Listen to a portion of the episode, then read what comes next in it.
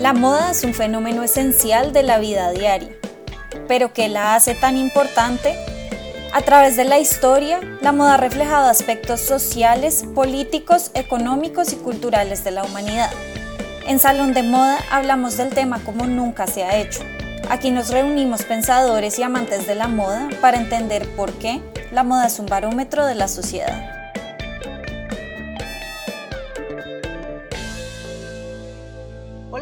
Bienvenidos nuevamente a Salón de Moda. Soy Jennifer Varela Rodríguez y hoy me acompañan desde París Sandra Matei García Rada y Melissa Zuleta Bandera para hablar de un tema que mencionamos mucho y del que hablamos todo el tiempo, pero más bien definimos poco en la industria de la moda.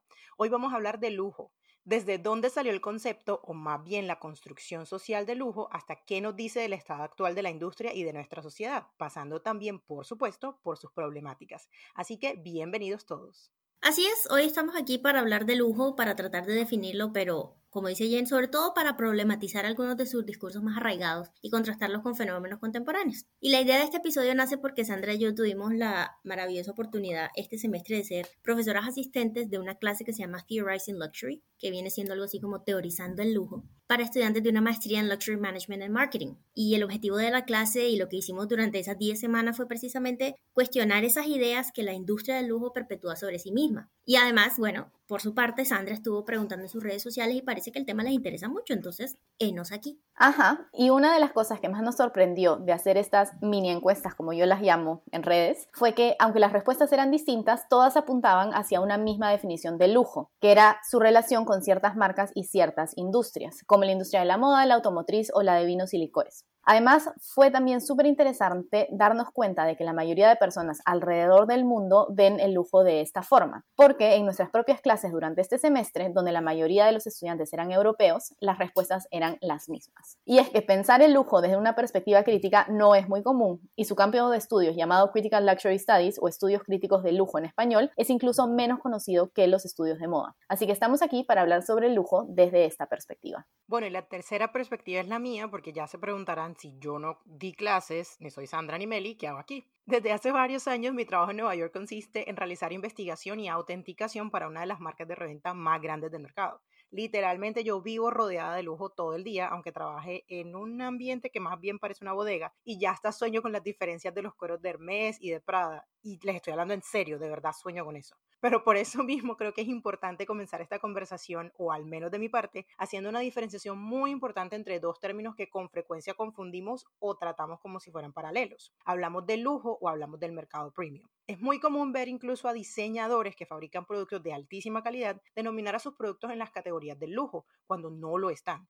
Aunque no existe realmente un consenso de lo que constituye el lujo, en términos prácticos, las personas de la industria lo entendemos como las expresiones materiales de la moda que por sus componentes, es decir, por sus materiales y el trabajo que tienen detrás, se destacan por encima de sus competidores. Y esto va mucho más allá del precio. Por lo general, las grandes casas de lujo tienen un legado que contar una historia que responde a décadas de tradición y con un perfeccionamiento de las marcas y de las técnicas con las que hacen sus productos. Sin varios de esos componentes, la materialidad, el legado, una marca se denomina premium.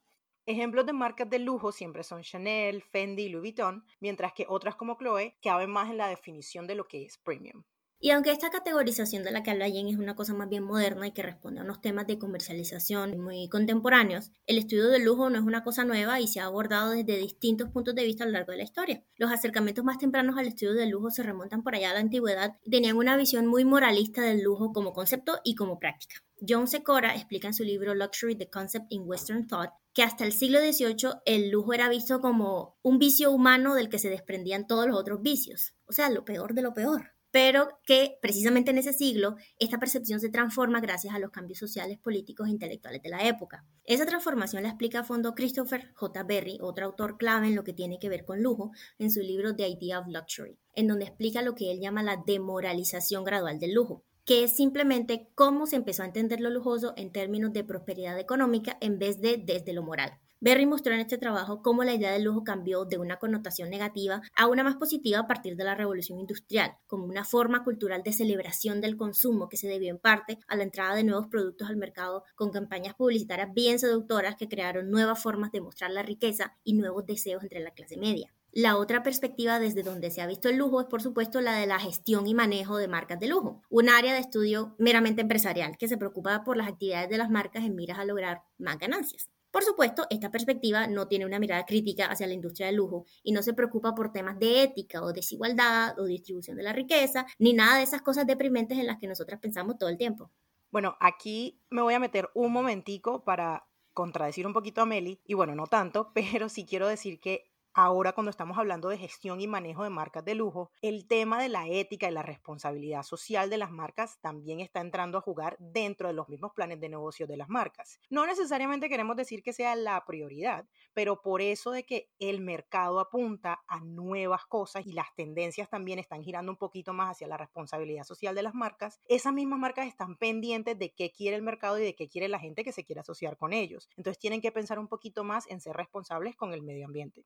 Y pues para cerrar la idea de, esta perspectiva más crítica de el lujo, Podríamos decir que los estudios críticos de lujo entonces se pueden entender hoy en día como un campo de estudio sumamente nuevo que busca entenderlo no como un producto o servicio, sino como algo que encapsula tanto los productos y a los servicios, pero también a las personas involucradas, a las organizaciones y las relaciones que se forman entre todos ellos. Entonces va más allá de verlo como un negocio, va más allá de las estrategias, pero no para criticarlo, sino para pensar críticamente sobre los discursos que se crean y las relaciones que se construyen a través de él. Ahora, para continuar, también hay que definir la palabra lujo. Y como Meli ya mencionó, ya que se ha estudiado desde distintas perspectivas, eso quiere decir que hay muchas posibles definiciones. Para nosotras, y ya que estamos hablando de esto desde los estudios críticos, tomamos la definición de Christopher Berry, quien explica que el lujo no es algo estático, sino que es dinámico. Esto significa que el lujo se define de acuerdo a su contexto. Es decir, para entender lo que es el lujo, tenemos que posicionarlo en un espacio y tiempo determinado, ya que aunque la idea general de lo que es el lujo es compartida, cuando intentamos profundizar en él nos damos cuenta de que varía. Y aquí, y para entender y procesar esta definición, quiero dejar dos preguntas para que reflexionen. La primera es que piensen en algo que para ustedes es sinónimo de lujo y por qué. Y la segunda es que piensen en algo que para ustedes no es sinónimo de lujo, pero que sí lo es para alguien más. Y para darles un ejemplo, quiero usar uno de los que salió en mi clase cuando hablamos de esto, y este es el agua. El agua no es algo que se asocia automáticamente con lujo, pero en muchos lugares tener agua es realmente un lujo. Entonces, sea lo que sea que represente lujo para ustedes o para otras personas alrededor del mundo, lo cierto es que este siempre va a ser un diferenciador, ya que demuestra el poder que uno tiene para acceder a él. Y pues esto nos lleva a la idea del consumo conspicuo o consumo ostentoso. Esa idea de consumo conspicuo es súper clave ahí, Sandra, porque nos ayuda a entender no solo la relación de la sociedad con la idea de mostrar riqueza, sino que nos muestra sus motivaciones para encajar. Y de nuevo a lo que tú acabas de decir, el lujo depende del contexto. Para muchos, por ejemplo, el tiempo es un lujo. Entonces tenemos que ver de dónde salió esa idea. Después de la revolución industrial y con el surgimiento de lo que conocemos como la clase media, mucha gente de repente se vio con la capacidad monetaria de comprar esas cosas que antes solo estaban reservadas para los adinerados. Obviamente antes, cuando la gente tenía tiempo libre y, y, tiempo para trabajar, pues no era el tiempo, pero eran otras cosas. La posibilidad de comprar cosas que no suplen esas necesidades básicas solamente porque podían, se volvió entonces una forma de demostrar riqueza y por lo tanto demostrar estatus. Thorstein Veblen, un economista y sociólogo norteamericano que todos los que estudiamos ciencias sociales recordamos con no sé, con cariño, detalló ese fenómeno en un libro que se llama La teoría de la clase ociosa y acuñó el término consumo conspicuo para explicar la necesidad de gastar dinero en cosas que no se consideran necesarias. Este fenómeno, hay que aclarar, es propio de lo que él llamaba el leisure class, que viene siendo lo que conocemos como clase media, porque es la clase que necesitaba o necesita probar su estatus a través del gasto, algo que los más ricos no acostumbran a hacer. Expertos de los estudios de moda apuntan también a que este comportamiento revela una necesidad de pertenecer a un grupo diferente del que se nos es asignado, entre comillas, o en el que nacemos socialmente. Pero ¿por qué querríamos los seres humanos pertenecer a una clase en la que hay que gastar como locos para ser aceptados? Recuerden que hace un tiempo, en nuestro episodio del buen y el mal gusto, hablamos de que históricamente han sido las élites las que definen lo que es el buen gusto, entre comillas. Pero entonces, ¿quién no va a querer pertenecer a esos grupos, cierto? Aunque si me lo preguntan a mí, resulta bastante paradójico tener que gastar en lo que dice la élite para que ellos mismos nos reconozcan. Y a propósito de eso, tema de representaciones de riqueza y lujo, esta industria tiene maneras muy particulares de presentarse. Uno de sus discursos más tradicionales es el del trabajo manual, la artesanía, el savoir-faire de sus artesanos, que es único y por lo tanto valiosísimo. Un trabajo lento, de dedicación, que requiere un aprendizaje que viene de generaciones y pocos lo pueden hacer. Este es uno de los pilares de la industria del lujo y se ve representado en todo tipo de campañas y eventos. Por ejemplo, esos divinos videos, porque en verdad son divinos, eh, donde muestran paso a paso cómo producen, por ejemplo, una cartera Lady Dior o un par de zapatos Ferragamo, con ese primer, primerísimo plano de las manos cosiendo, martillando, pintando, divino. O el caso de las Journées Particulières o días especiales de el VMH, una iniciativa de, de, esa casa de lujo que dedica una serie de días una vez cada varios años a abrir las puertas de los talleres y las sedes de sus casas de lujo, con tours guiados, demostraciones de habilidades manuales, charlas, presentaciones interactivas y pues de todo, de la mano de los propios artesanos. Estas jornadas se hacen en varios países con el fin, según el BMH, de darle al público la oportunidad de descubrir el savoir-faire de esas maisons y de hacerles un homenaje a esos artesanos, a su herencia de trabajo manual pasada por generaciones, bla, bla, bla. Y eso es todo muy lindo y muy emocionante y muy espectacular, por supuesto. Yo lo sentí cuando en la exhibición de Christian Dior había un par de personas envolviendo unas botellitas de, de perfume, si no estoy mal era Miss Dior, con todo el cuidado del mundo, una cosa preciosísima pero apenas se pone uno a mirar con detalle lo que pasa en estas jornadas y en estas campañas, se empieza a dar cuenta de lo problemático que hay detrás. Y es que en este tipo de representaciones ese artesano tan valioso es más usado como un instrumento para reforzar el discurso de la marca que para ninguna otra cosa.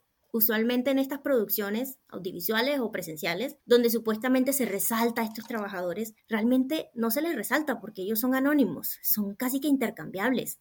Muchas veces ni las caras les vemos. No son individuos, sino más como una parte de la máquina productora de objetos del deseo de estas marcas.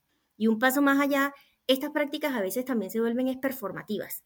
Cuando sacan al artesano de su espacio real de trabajo y lo ponen en un set o en un escenario, a quien más o menos haga de cuenta que trabaja, que muestre más o menos cómo es que hace lo que hace, pero sin en realidad hacerlo, porque muchas veces eso que dice que está creando enfrente de un público no es su verdadera creación, ni se va a usar, ni se va a vender. Es como una pantomima en la que se instrumentaliza a estas personas con el fin de perpetuar esos ideales que la industria ha establecido como el deber ser de las casas de lujo para mantener el mito a su alrededor. Exacto, y es que ese mito, esa aura que se crea alrededor de la industria del lujo, muchas veces incluso nos impide ver y analizar todo esto, porque es como si al estar posicionados tan por encima, tan al alcance de un grupo reducido de personas, crean esa idea de que no se puede cuestionar. Y una de las formas en las que esto se crea es a través de la comodificación del trabajo manual. Como explicó Meli, en el caso de las casas de lujo, eso se ve reflejado en este performance creado por personas que trabajan del lado de la producción. Y aquí quiero diferenciar entre producción y creación, ya que cuando nos referimos a este lado de la producción, hablamos del trabajo manual, artesanal, hablamos de las personas que están en contacto directo con el producto. Pero cuando hablamos de la creación, estamos hablando del proceso relacionado a la creatividad, a la innovación, que está relacionado al diseñador estrella o el director creativo. Y aquí me refiero específicamente a las casas de moda de lujo, donde el rol del director creativo es clave para crear esa aura de exclusividad. Entonces, aquí vemos dos tipos de discursos que crean una jerarquía. El del diseñador estrella, que representa una creatividad brutal y un poder increíble, que está por encima de todos, incluidos los clientes, y el equipo de producción o las manos misteriosas detrás de los productos, que están al otro extremo de la cadena de valor. Por un lado, valiosas, pero por otro, no lo suficiente como para ser reconocidas de manera individual. Y aquí aparece entonces una pregunta. ¿Es esta la única forma que existe para representar el lujo? Aunque no tenemos una respuesta definitiva, pues ya se imaginarán que nosotras pensamos que esto da para una sesión de lluvia de ideas extensa. Y esa pregunta yo creo que en este momento se la están haciendo muchas marcas que se han dado cuenta que hay un problema con ese engañoso concepto de representación y que no siempre pueden vivir para alcanzar esas expectativas de la gente. Como decía Meli, hay marcas que han construido toda su narrativa alrededor de un legado, entre comillas, que en la mayoría de los casos se construyó hace décadas y hoy en día muchas de esas mismas marcas dan tumbos para tratar de justificar esa definición de lujo materialmente hablando. Son muy contadas las marcas en las que las palabras heritage y craftsmanship o legado y artesanía siguen siendo realmente significativas. Una de ellas, por ejemplo, es Hermès, que los he mencionado al menos tres veces en este episodio, pero que no solo sigue gestionando la cría y recolección de sus cueros y materiales, sino que todavía tiene a muchos de los mismos artesanos que han trabajado con ellos por décadas y que además les permite hacer marcas especiales en cada bolso que fabrican completamente a mano. Un dato curioso es que esta misma marca que los artesanos ponen en las piezas sirve para que en caso de necesitar reparación, la pieza vuelva a las manos originales para ser reparada con el mismo cuidado. Es decir, la marca identifica al artesano, algo un poquito de lo de ponerles rostro de los que hablaba Meli, no simplemente ser figuras performativas. Toda esa cadena de atenciones, además del aura casi mágico de un nombre, es por lo que la gente paga miles de dólares. Ahora, digo que hay marcas luchando por mantener esa narrativa porque simplemente no todas tienen los mismos estándares con las que nacieron. Desde la calidad de los materiales, muchas partes como herrajes y botones hechos en fábricas donde fácilmente también hacen los materiales de la pronta moda, hasta volúmenes de su producción. Muchas de las marcas deben tratar a toda costa de mantener esa idea porque de otra manera perderían no solo su aura y su savoir-faire, sino su clientela. Bueno, y aquí creo que vale la pena hacer una pausa para explorar esa idea del heritage o legado, porque aunque es algo de lo que se habla como si fuera estático, como la esencia de las marcas, en realidad no lo es. La idea de un legado tiene mucho que ver con las tradiciones, de las que ya hemos hablado en episodios anteriores, y el punto común que tienen es que justamente ambos son vistos como algo fijo y que existe, si no es desde siempre, desde hace mucho tiempo. En el caso de las marcas de lujo, este legado es visto como parte de la esencia de la marca, como mencionó Jen. Y cuando eso empieza a cambiar, pasa justamente eso, que se habla de otros estándares. Pero el legado es, y de manera muy simple, una selección de historias. Es decir, para crear el legado de algo o de alguien, lo que se hace es escoger parte de la historia que se quiere resaltar. Y eso es lo que se hace en la industria del lujo. Se escoge la parte que ellos consideran como la más representativa y la más importante. Y en el caso de la mayoría de estas marcas, eso está relacionado a la producción artesanal y la idea de que las personas que trabajan en el lado de la producción tienen esa especie de, entre comillas, magia, porque o han sido parte desde sus inicios o han heredado esos conocimientos de parte de personas que lo fueron. Y pues aquí volvemos a esa idea de la comodificación de las personas como manera de vender la idea de lujo, pero lo que no se considera es que una vez más dentro de su legado o en realidad dentro de su historia pueden haber nuevas ideas y nuevas formas de crear lujo que finalmente diferencien a las marcas y no las pongan a todas en la misma bolsa. Y algo más que debemos resaltar acá es que esta manera de visibilizar el trabajo manual que antiguamente era parte del backstage o el detrás de cámaras de las marcas es ahora parte de las estrategias de marketing ya que ayudan a construir el aura de exclusividad, de magia, de innovación que luego potencia las ventas de los productos de las líneas mainstream o las líneas, entre comillas, más comerciales. Y precisamente hablando de exclusividad, que es otro de los pilares del lujo, ese es un tema bien interesante porque la mayoría de las casas de lujo, además de esos productos inalcanzables para la mayoría de nosotros, tienen toda una gama de producticos, como lo acaba de mencionar Sandra. Perfumes, maquillaje, gafas, correas, accesorios, cosas que mucha más gente puede pagar. Y esta aparente y mal llamada democratización les funciona de muchas maneras, porque a pesar de que pueda parecer que pone a la marca al alcance de más personas, como quien dice la baja, perdiendo tal exclusividad en el proceso, en realidad la principal barrera que separa el lujo del ciudadano de a pie sigue ahí, que es el precio. Porque que yo pueda comprarme un labial Chanel no significa que yo soy parte de ese universo de lujo yo me lo puedo creer. Me puedo creer la idea de que pertenezco a ese grupo especial, pero en verdad no. Y eso es un fenómeno viejo, como contaba Laura en el episodio que hicimos sobre el gusto y volvemos a ese episodio, así que si no lo han escuchado, vayan a escucharlo. Laura explicaba que en el siglo XVIII las personas que no podían comprar una vajilla completa de porcelana de Wedgwood se compraban dijes y otras cositas pequeñitas de la misma porcelana. Y de la misma manera en que eso les funciona a las marcas, entonces era como hacer parte de ese mundo, pero yo nada más tengo una cosita pequeñita de ellos. La otra manera en que estas dinámicas le funcionan a las marcas es que esas ventas les llenan en gran parte los bolsillos. Todos sabemos que la alta costura con sus creaciones costosísimas pero cotadas no es lo que enriquece a una casa de moda de lujo. A veces hasta trabajan a pérdida. Pero de a 70 euros en 70 euros por cada label Hermes, pues te haces una montaña de plata. Y me da risa, Meli, que tú les digas producticos, porque en verdad así es como están denominados en la industria. Ese fenómeno del que tú hablas está muy, muy bien seccionado en el mercado del lujo en una categoría que se denomina Small Luxury Goods, algo así como pequeños bienes de lujo o producticos, como tú acabas de decir, y representan un altísimo porcentaje de ventas de las grandes casas de moda precisamente por la facilidad de comprar lo que puede empezar con un labial de 70 dólares, pero puede acabar con una pañoleta o una billetera de 500, que sigue siendo un precio bajo para el lujo. De ese fenómeno habla muy bien la periodista Dana Thomas, una de mis autoras favoritas, en su libro Deluxe, que precisamente habla sobre el espejismo del mundo del lujo, que es supuestamente inalcanzable y exclusivo.